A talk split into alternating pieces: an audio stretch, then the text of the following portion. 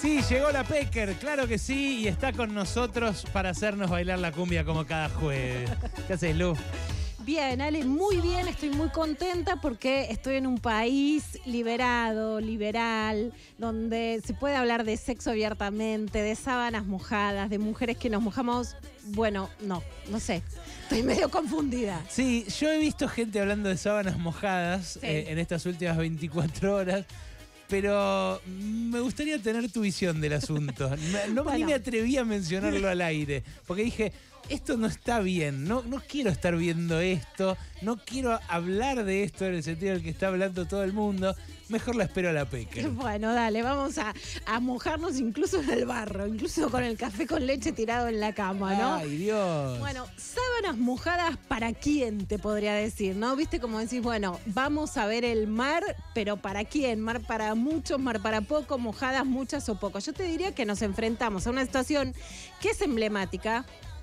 Porque es la idea de yo puedo exhibirte la sexualidad o dejar que quede picando el chiste, la anécdota, incluso la sensación de asquito, ¿no? Con una foto. Estamos hablando de la foto que subió Fátima Flores a sus redes sociales, la historia que subió de una sábana violeta con un manchón gigante, que podría haber sido generado, no sé, por un el- elefante, por una jirafa, o por alguien que, bueno, se moja mucho. que se moja mucho, que hace squirt, que es una forma de orgasmo femenino con eyaculación, de la que habla mucho el porno, las que lo pueden hacer buenísimo, las que no, no es necesario tener esa fuente, pero perfecto. A mí me encanta que las mujeres disfruten mucho, así que buenísimo. Estefanía Berardi la vio, una, una periodista que, que hace estas Es cosas. especialista en, en, en squirtear. No sé, pero Ah, ojalá, ¿no? sí, que sí. le salga bárbaro. Eso, eso es lo que queremos. Sí, por eso, por eso. ¿Y qué dijo? ¿Evaluó Es que era evaluó real? la- había una mano peluda, Sí. entonces evaluó si era la mano de Milei. Finalmente Fátima le dijo que, que sí, pero que eh, se había mojado con el café con leche. Salió en todos los portales. O sea, de un país moralista no estamos pero ni cerca, porque realmente en todos los diarios hablando sobre la, el acolchado violeta mojado. Lo violeta tampoco es casual. A ver, se llama la ola violeta, es el color clásico del feminismo, no al movimiento de Javier Milei. Son todas Ah. imitaciones en realidad de, de una, ¿sí? de una cultura feminista. Después podemos especular si la foto, si fue error o no. Para mí no fue error, ¿no? No, para mí fue re a error. propósito. También que dice, entremos, no entremos. Claro que quiero hablar de sexo. Y quiero hablar de que todas y todos puedan seguir teniendo sexo y de lo que significa este juego con la sexualidad. Va a ir además con Fátima a la mesa de Mirta Legrand, porque dice, se conocieron ahí. A mí me encanta ese Tinder que ha armado Mirta, ¿no? Sí, claro, claro, de gente.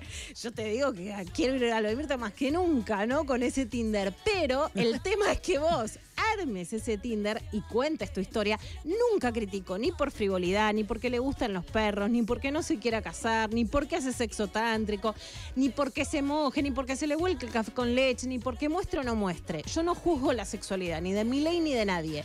Si me molesta, y me parece que es importante decir que la sexualidad de muchas mujeres, varones y adolescentes está en juego si las políticas públicas que quieren imponer de restricción del aborto, de los anticonceptivos y de otras cosas se ponen en práctica, ¿no? Porque ahí deja de ser un chiste, pero el discurso ambiguo sobre la sexualidad genera muchísima confusión.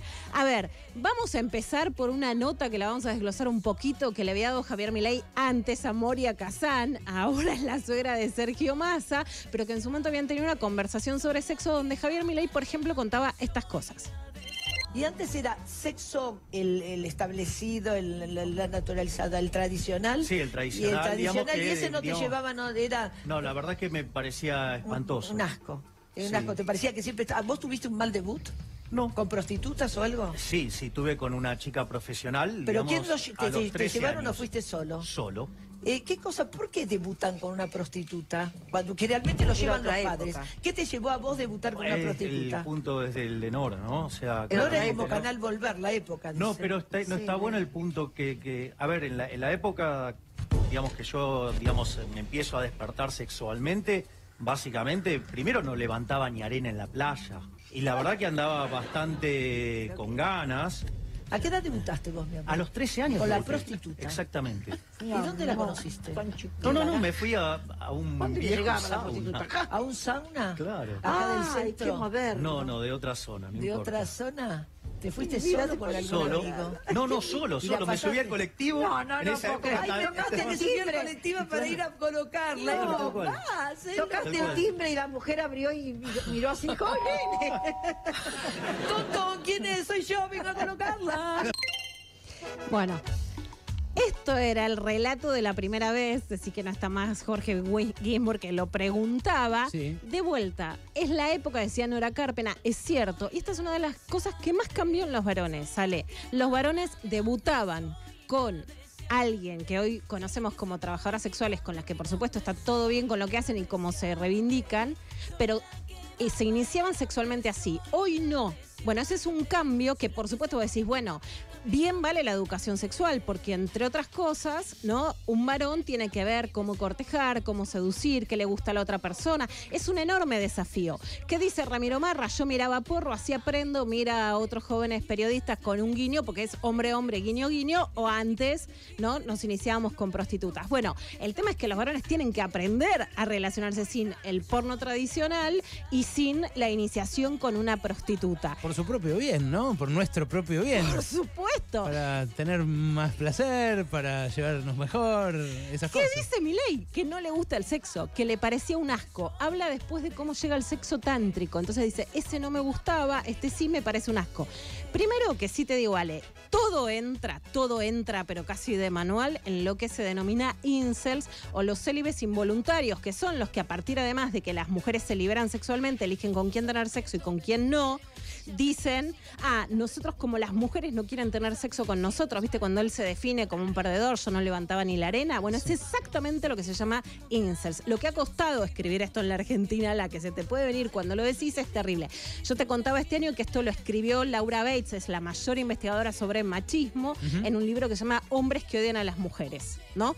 Ahora, Milei dice esto. Por otro lado, muestra y hace un juego, un coqueteo con su sexualidad en las redes, en los programas. ¿Qué dice sobre la sexualidad para las mujeres que puedan tener sexo no consentido, quedarse embarazadas aunque no quieran, tener un embarazo y que lo pierdan, o que no haya forro, no se hayan cuidado y necesiten abortar? Esto dice el varón que no es tan abierto cuando se trata de nuestro cuerpo, nuestra sexualidad y nuestra vida. La ley de la interrupción del embarazo o del aborto. ¿Estás de acuerdo con esa ley o la Estoy en contra, porque va contra el derecho a la vida. pero revisarías esa ley? Por lo menos haría un plebiscito. Y si el plebiscito te da en contra, o sea, a favor tuyo, se elimina la ley. Pero que elijan los argentinos. Todo ese proceso estuvo bastante viciado. Si los argentinos creen en, en el asesinato de un ser humano indefenso en el vientre de la madre, bueno,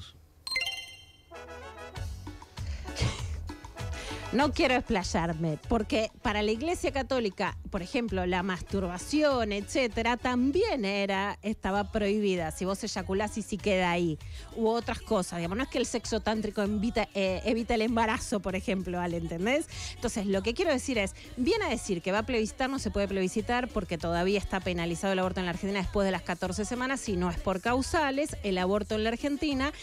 Quiere decir que si no lo va a derogar y además Diana Mondino, la posible canciller, ya dijo que lo desfinanciarían. Si vos no tenés ni misoprostol ni mifepristona, no sé qué va a pasar en Santa Fe con el cambio de gobierno que hoy se produce en laboratorios estatales y públicos. ¿Qué va a pasar? ¿Qué va a pasar con otros anticonceptivos? Especialmente, Ale, con uno que es muy importante porque es caro, pero es el que ha reducido se- 60% los embarazos adolescentes en la última década ¿Cuál es?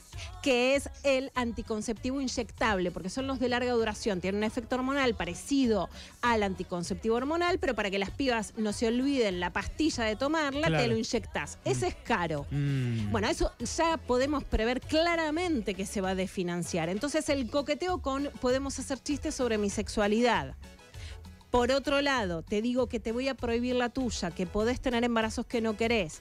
Te voy a volver a condenar lo que significa el aborto, que es la sexualidad libre de las mujeres y la construcción política de la autonomía sexual. Y además, si las mujeres son libres, pero no me elijan a mí, y yo no puedo debutar o tener sexo con ellas, estoy enojado y me vuelvo misógino, sea chico, sea grande, porque ellas eligen estar con otros que son más ganadores que yo, y yo soy un perdedor que me enojo con ellas, que es el manual del incels, bueno, eso es muy peligroso. Es la lectura de Luciana Pecker y que por eso estábamos esperando, porque sabía que iba a ser así de certera, así de asertiva. Gracias, Lu, por esto. ¿eh? Gracias.